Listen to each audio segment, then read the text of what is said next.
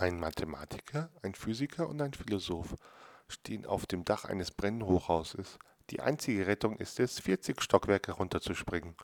Glücklicherweise ist unten ein 3 mal 3 Meter großer Pool. Der Philosoph sagt, das Leben ist eher eine Illusion, springt, landet 5 Meter neben dem Pool und ist sofort tot. Der Physiker zückt seinen Taschenrechner, entwickelt eine komplizierte Formel unter Berücksichtigung der Windgeschwindigkeit, der Erddrehung usw., springt Pool lebt. Der Mathematiker zückt seinen Taschenrechner, entwickelt eine komplizierte Formel unter Einbeziehung aller möglichen Variablen, springt und fliegt senkrecht nach oben, bis er in den Wolken verschwindet. Was ist passiert? Ganz einfach. Vorzeichenfehler.